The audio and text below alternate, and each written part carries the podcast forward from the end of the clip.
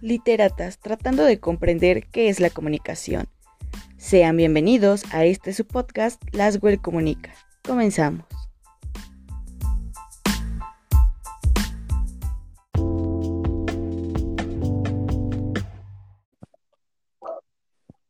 Hola, hola, bienvenidos a un nuevo episodio de Laswell Comunica. El día de hoy vamos a dar continuidad a la segunda parte de las teorías de la comunicación. En esta ocasión vamos a estar hablando de tres. Pero antes que todo, voy a presentar a mi queridísima amiga, la cual ya han venido escuchando su voz eh, en estos episodios y ha estado muy presente y activa comentando y sobre todo compartiendo parte del conocimiento que hemos adquirido a lo largo de, este curso, el cual pues ya recuerdan, somos, somos chicas en tratando de entender, ya saben, la, la comunicación, que no es nada fácil, así que pues tratamos de alguna manera de hacerlo digerible. Pero bueno, eh, hola Mitch, ¿cómo estás? Hola Dai, eh, muy bien, en una noche muy, muy fría en la, que estamos grabando este podcast. Eh, como saben, ya estamos casi llegando a, eh, a invierno, parece, bueno, ya es, el cambio de horario, entonces está haciendo muchísimo frío, pero pues no quita el hecho de que estemos aquí cumpliendo con nuestro deber, con todos nuestros podcasts escucha, para hacer, la, grabar, ¿no? Nuestra nuestro cuarto episodio de este podcast y como bien lo mencionas, nuestra segunda parte de esta eh, pequeña saga, de esta pequeña mini sección que estamos preparando, que es, entender las teorías de la comunicación. Y bueno, pues también mencionar que, la compañera Ale no podrá ingresar el día de hoy, problemas familiares nuevamente, sin embargo, ya pronto estarán escuchándola aquí con nosotros. Así que pues Ale, te mandamos un abrazo y, un beso muy, muy fuerte. Claro que sí. Bueno, pues vamos a dar continuidad para que eh, pues podamos abordar esto de la manera más sencilla. No es tan fácil entender las teorías de la comunicación, pero creo que de alguna manera, si las entendemos como parte de muchas interacciones humanas y también sociales, podemos ir eh, llegando al objetivo de, esto, de esto que es pues la comunicación, ¿no? Y bueno, pues en esta primera eh, parte de, bueno, del episodio, porque como lo dijo Mitch, ya e, en esta ocasión vamos a hablar de más eh, teorías de la comunicación. Y en esta em, teoría que es nombrada matemática de la comunicación o también de la información. Creo que ya desde, pues desde el título nos puede hablar mucho, ¿no? Que eh, pues está formulada principalmente por dos eh, autores importantes en el año de 1940, además, Klaus Shannon y Warren Weaver.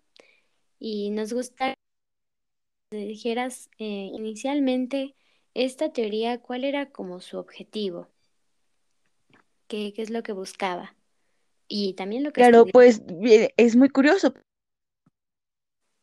Estos autores sobre, sobre esta...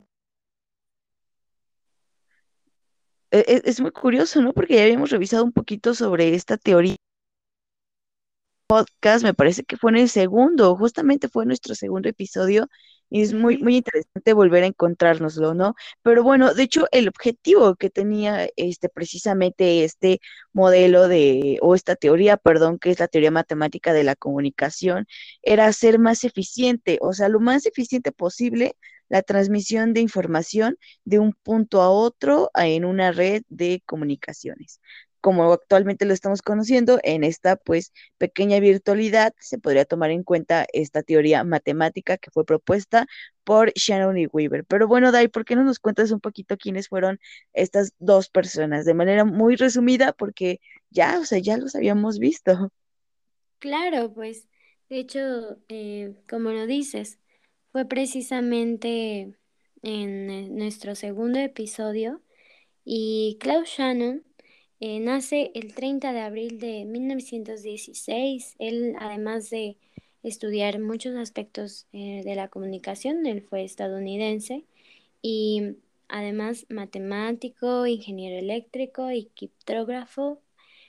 También pues es recordado como de la información. Estuvo muy involucrado en, en desarrollar este trabajo tan importante y es que pues sí, realmente eh, si lo vemos desde ese aspecto como lógico, como lenguaje, tiene gran relación con, con algo estructurado, eh, que tenga cierta eh, cohesión, como quizá un poco la parte analítica, ¿no? Y creo que, bueno, más bien, este autor, con apenas 21 años de edad, él ya realizaba bastantes eh, investigaciones y, e incluso demostró en su tesis aplicaciones electrónicas de álgebra. Em, vemos que estuvo involucrado dentro de, de este campo del análisis también, entonces, lo cual es muy importante de mencionar, ya que como que nos, nos ayuda a entender eh, esta teoría.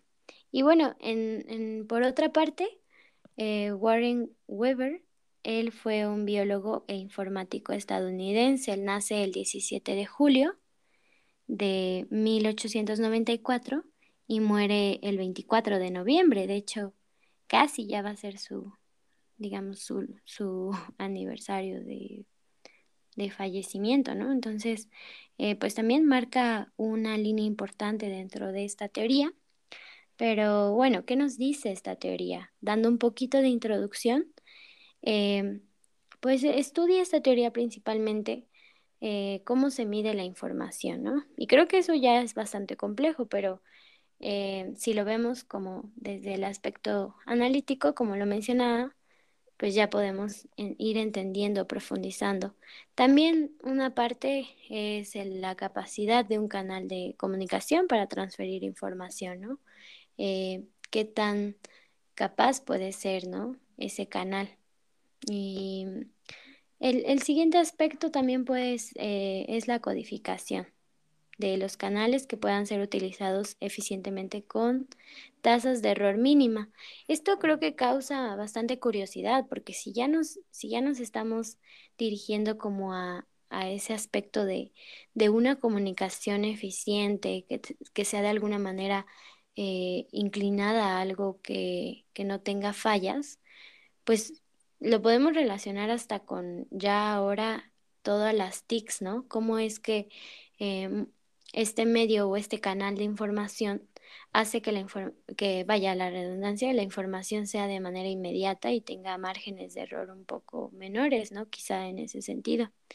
Pero bueno, eh, vamos a pasar un poco a la parte del, del modelo porque construyeron un modelo y posteriormente los elementos. Eh, Mitch, nos gustaría que nos eh, platicaras un poquito algunos elementos que tomaron en cuenta estos estudiosos de, la teoría de la información.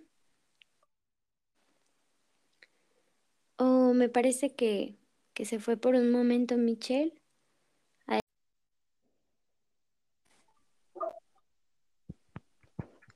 Hola de nuevo. Hola, amiga. Me, desconecté un momentito, fue algo muy leve, pero bueno, un poquito retomando esto que ya nos eh, mencionabas, Dalai, sobre la importancia que tiene un poquito este, esta teoría, y justamente es lo que acabamos de ver, ¿no? Este interrupción que tuvimos de, de nuestra transmisión, que de un momento a otro me cortó, pero bueno, aquí sigo. lo importante es que aquí andamos, ¿no? Eh, y justamente platicando, ¿no? ¿Cuáles son estos elementos? Eh, mm, platicando un poco o desglosando más bien cuál es el modelo.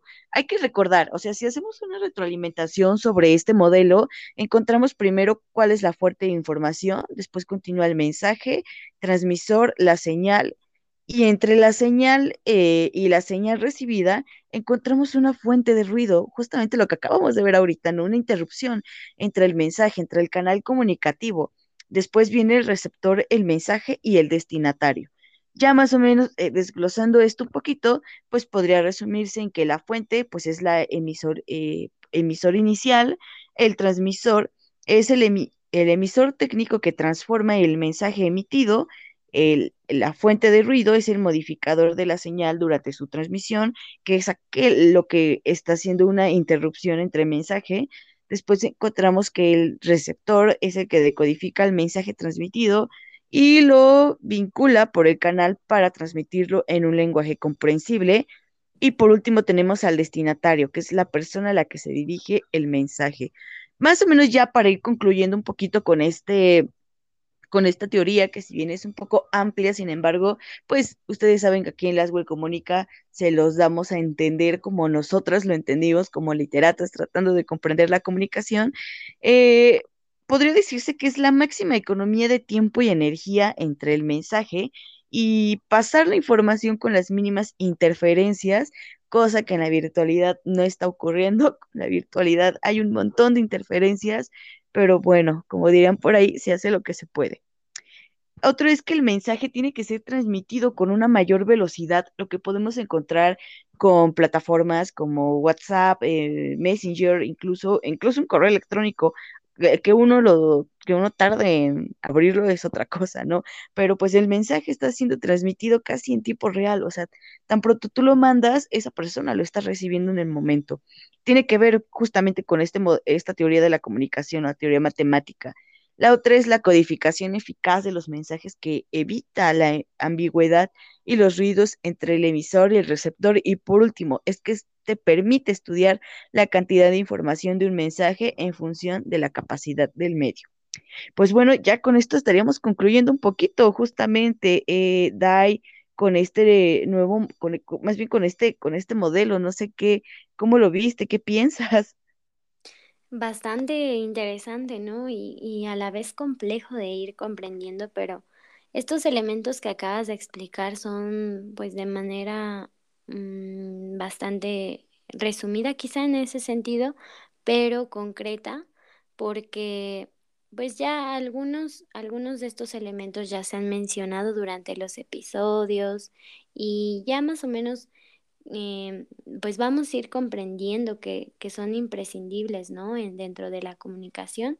Algunos autores lo estudian en otro enfoque, en este caso esta, esta teoría tiene un enfoque, mm, yo, yo la puedo entender como un poquito más analítica, eh, además de que sus estudiosos pues también conocían ese campo del análisis y, y, y bueno, eh, con esto cerramos, pero hay más, hay más, aún quedan dos teorías y nos gustaría, Mitch, que, que dieras continuidad a la siguiente, la cual también es muy importante, interesante y recordemos que no deja de existir cierta complejidad al hablar de comunicación. Pues adelante, Mitch, platícanos de la siguiente teoría, la cual también eh, nos dejará mucho que pensar y la, es la llamada teoría crítica de la escuela de Frankfurt. Claro, pues como ya lo mencionaba, ¿no? Justamente la, la escuela de Frankfurt está checando una teoría un poquito más crítica, ¿no? Y primero hay que entender, el concepto de teoría crítica se aplica en la filosofía y surge para designar a la doctrina nacida en la escuela de Frankfurt para establecer, pues justamente una crítica a la teoría tradicional y a la cultura y moral occidental. Eh, se originó en el Instituto de Investigación Social de la Universidad de Frankfurt, Meno. ¿Quiénes fueron sus principales representantes? Estamos hablando de Max Hockenheim. Eh, nació el 14 de febrero de 1895 en Alemania y murió el 7 de julio de 1973 también en su amada Alemania. El otro es Theodor Adorno, él nació el 11 de septiembre de 1903 en Alemania y murió el 6 de agosto de 1969 en Suiza. ¿Cuál es el concepto? A ver, la teoría crítica, como ya lo habíamos mencionado, es eh, una doctrina que se está desarrollando en la Escuela de Frankfurt por un grupo de pensadores, ¿no? Que viene a contraponerse a la teoría ya tradicional, eh, mientras que en esta se intenta aportar una descripción más, más abstracta del mundo, ¿no? Ajeno a la realidad. La teoría crítica realmente estaba buscando un análisis, cambiar las ideas para la transformación de, del mundo. Eh, ¿Cuándo surge? Eh, eh, esta teoría está surgiendo en 1923 eh, en la Escuela de Frankfurt, y ya lo sabemos, y está surgiendo a partir del trabajo que ha sido fundamental para el desarrollo de disciplinas e investigaciones sobre la política y la sociedad presente en la época. ¿Cuál fue su segunda eh, generación? Fue con Habermas en 1929 y él fue un filósofo alemán y está él destaca dentro de la llamada segunda generación de la Escuela de Frankfurt, pues él colaboró en el Instituto de la Investigación Social y fue ayudante de Adorno, trató de desarrollar una teoría, una teoría crítica para someter análisis a las sociedades capitalistas desarrolladas. ¿Cuáles fueron estas ideas principales? O sea, ya cuando estamos hablando sobre crítica, ya sabemos que viene algo, pero sí muy, muy potente. Pero ¿cuáles fueron estas ideas principales? En primera, que los seres humanos debían actuar desde la razón misma. En segundo lugar, analizar los fenómenos sociales y políticos presentes en la realidad. Por número tres está la objetividad de la investigación. Esto va a ser muy, muy importante.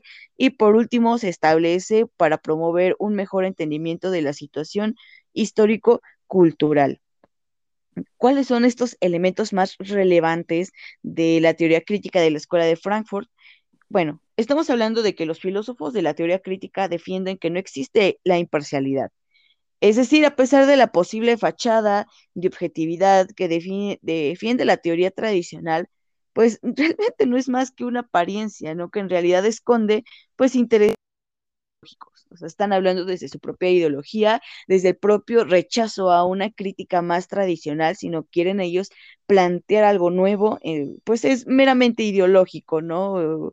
Puro interés, pues incluso podría decirse que personales que estaban dentro de la escuela de Frankfurt la otra es que no acata el principio de no valoración y objetividad.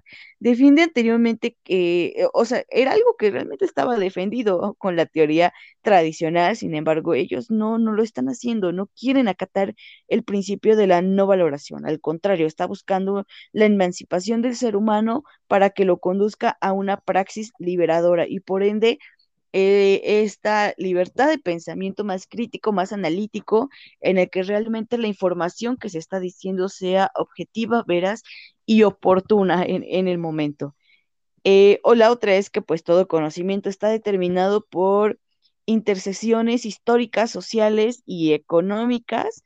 ¿Esto qué quiere decir? Pues que es una teoría que no puede ser ajena al contexto social, e, económico o histórico, sino que tiene que estar pues presente eh, ahí con ellos en todo momento.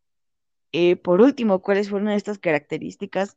Pues se diseña a partir de un pensamiento innovador, eh, está actuando con una invasión sobre distintos campos de estudio y también, ¿no? Interpretar y actualizar una teoría marxista, pero a través de la comunicación. Pues bueno, o sea, básicamente de manera muy, muy resumida, porque hay muchísima información sobre la Escuela de Frankfurt, sin embargo, que considero que estos fueron algunos de los principales aportes que se pueden encontrar sobre esto. Sin embargo, pues estoy alentando también a todos nuestros podcast escucha que en algún momento revisen un poquito más sobre la Escuela de Frankfurt, no nada más se está limitando a la parte de de algo crítico, no crítico social, político o económica, sino que hay intereses ahí un poquito más eh, políticos y la manera en la cual se está ejerciendo una, una comunicación. Con esto estaría cerrando justamente esta, esta teoría. Muchas gracias, Mitch. Creo que bastante bien concreta y, y bien explicada. La verdad, yo sí fui entendiendo algunos aspectos. Eh, me quedo con la parte de no zafarnos de la comunicación como eh, sin todos estos elementos del contexto, de la relación que tiene hasta con, con la sociedad, ¿no? O sea, es inevitable hablar de comunicación y dejar a un lado eh, la parte social. Y ya retomándolo como desde ese hilo, eh, la siguiente teoría de la comunicación justamente tiene como eh, mucho enfoque en, en el, bueno, en los usos y gratificaciones. Es el enfoque funcionalista de la cual pues estaré platicándoles y bueno, despejen su mente para que más o menos vayamos eh, desglosando parte de esta teoría.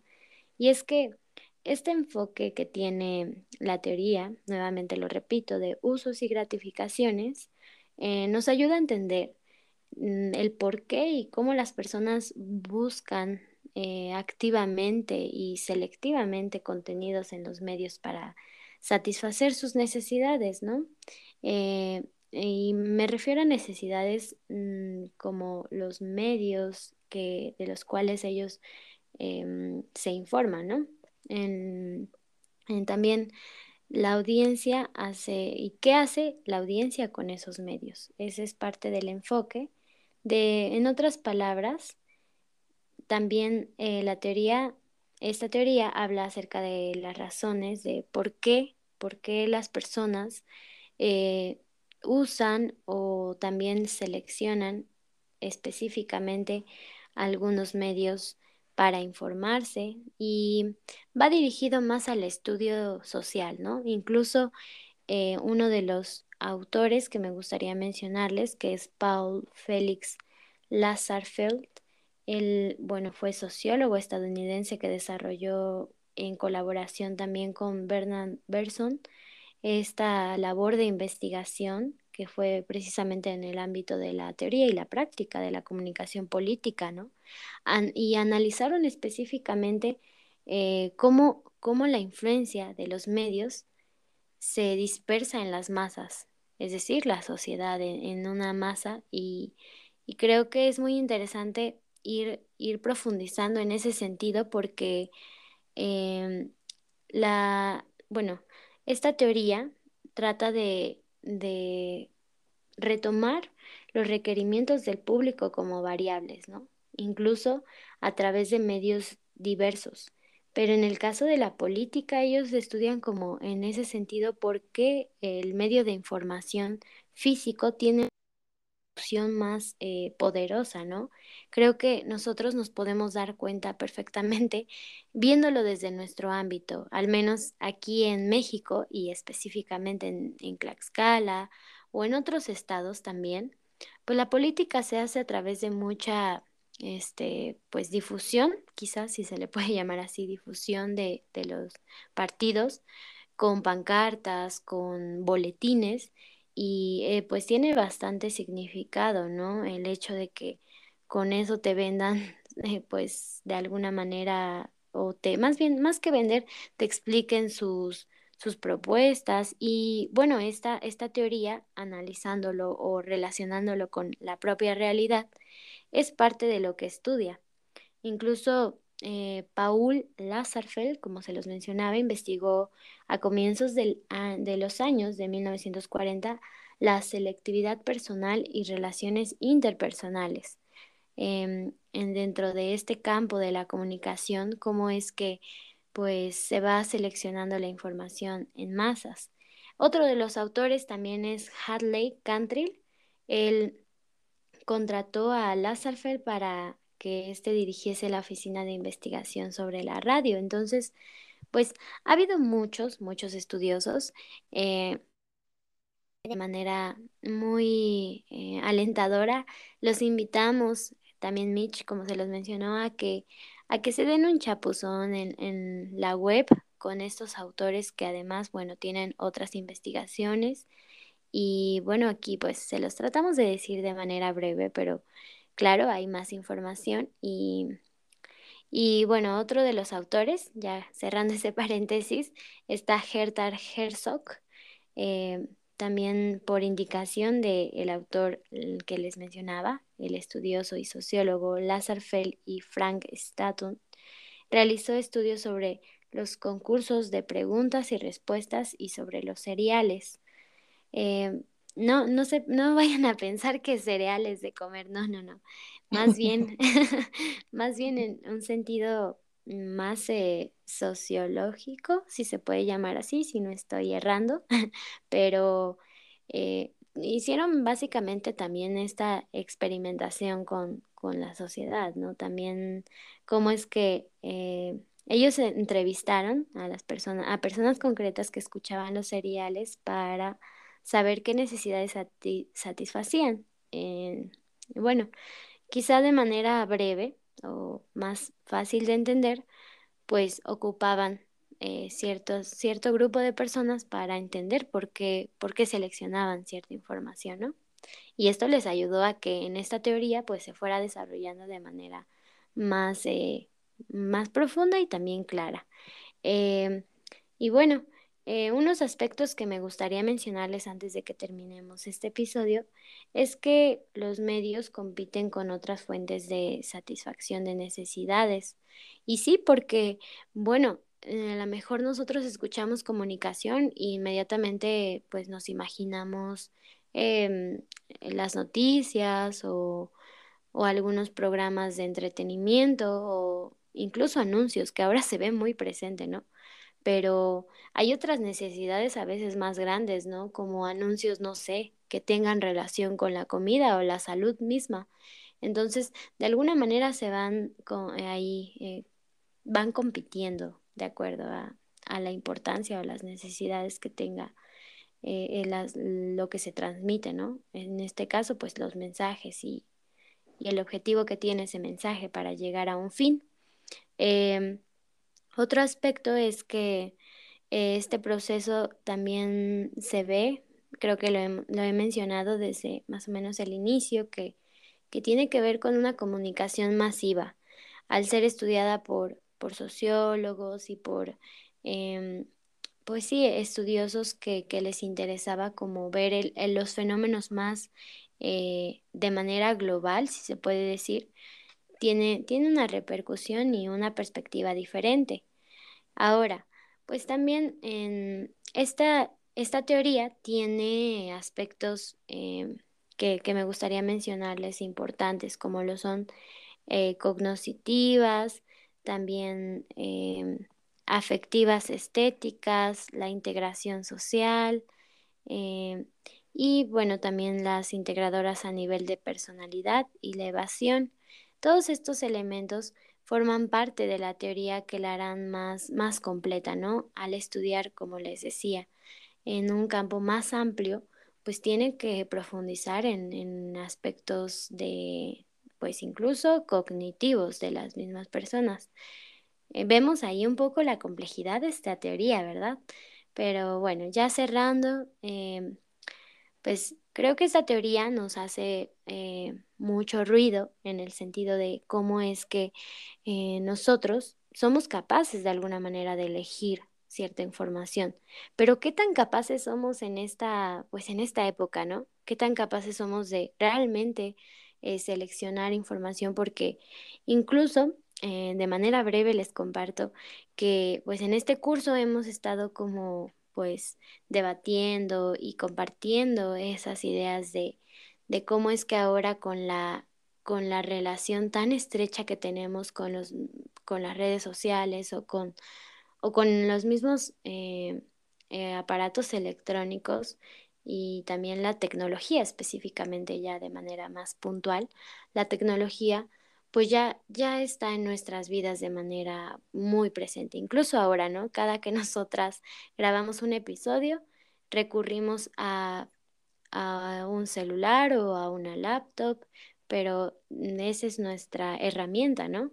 Y bueno, en el caso ya específicamente lo que se enfoca esta teoría de elegir la información, capturarla, eh, procesarla y todo lo que estudiaron, ¿no? Ya está en otros campos como pues hasta la política, ¿no? Cómo es que influye el a lo mejor físicamente dar boletines y todo eso. Entonces, eh, nos pone a reflexionar mucho, se los dejo como tarea, podcast escucha.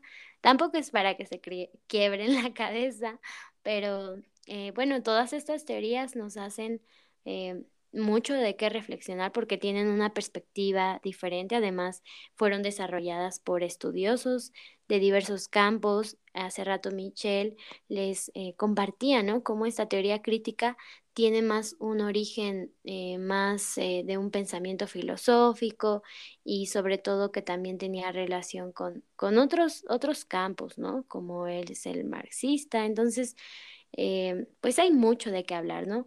Ya, ya vamos a ir cerrando, ya fue bastante por hoy, ya con estos 20, 30 minutos quizá, esperemos que hayan aprendido algo nuevo sobre todo y que de alguna manera los haga reflexionar desde donde estén. Y bueno, pues, ¿qué opinas, Mitch? ¿Con qué vamos a cerrar? ¿Qué es lo que te quedaste de esta noche? Que además, pues sí, sí hace mucho frío. Pues mira, a mí me gustaría ya para concluir con este eh, cuarto episodio de nuestro podcast, es tratar de entender cómo la comunicación ha ido evolucionando a la par de que evoluciona el hombre y evoluciona la tecnología. Pasamos de comunicarnos por pequeñas propagandas eh, de, después de la Segunda Guerra Mundial pasamos a llegar a, a, a, mecanismos un poco más rápidos como lo fue a su vez el periódico, los boletines, radio, incluso la televisión y también los cambios que ha sufrido la televisión o con nuevas plataformas digitales como Blim, Netflix, YouTube, o sea, también ¿no?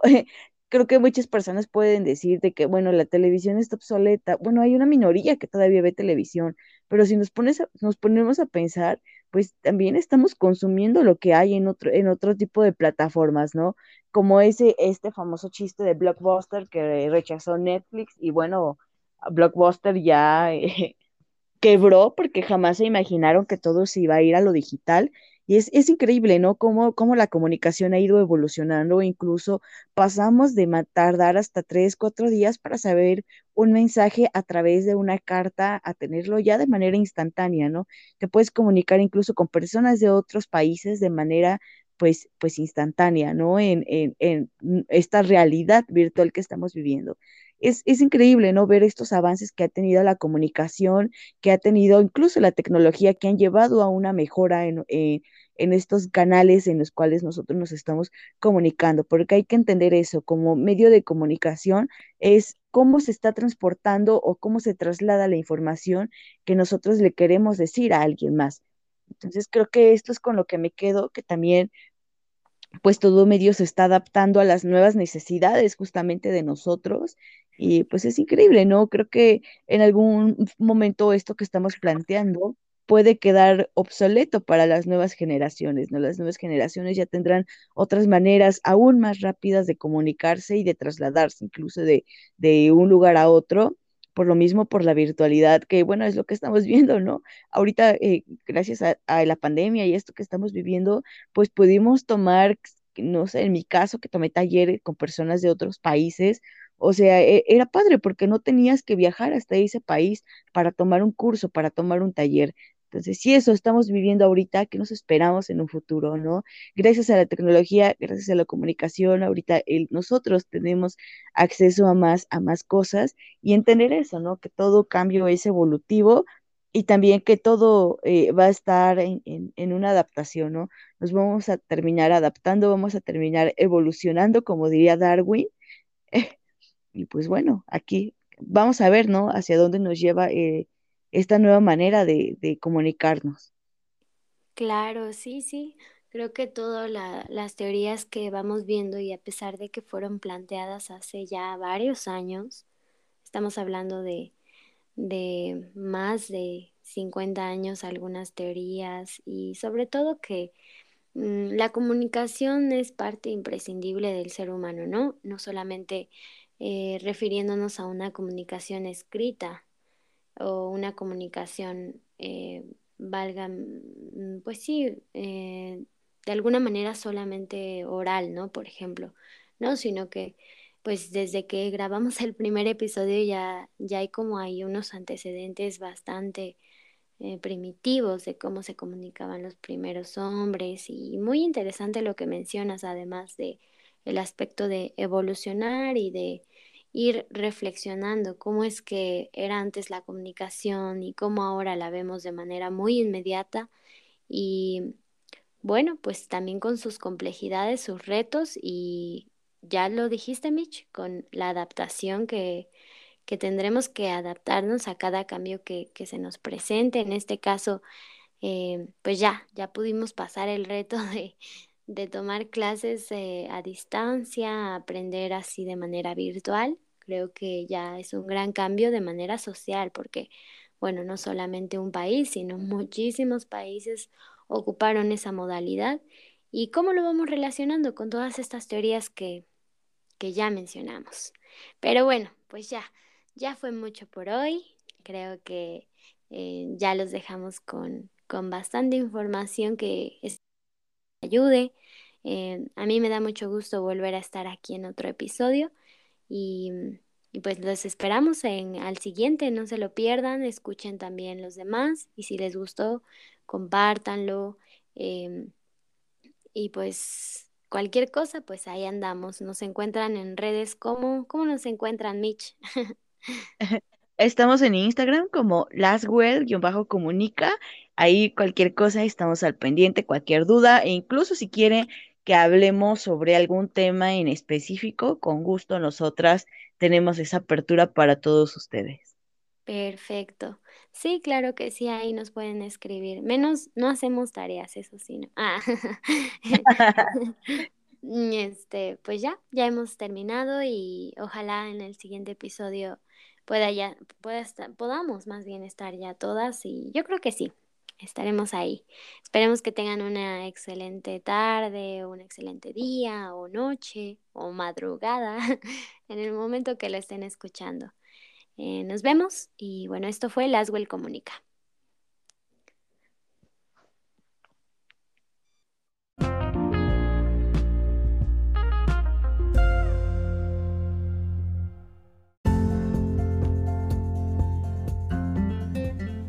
Este fue el podcast Laswell Comunica, presentado por tres chicas que estudian literatura e intentan entender la comunicación.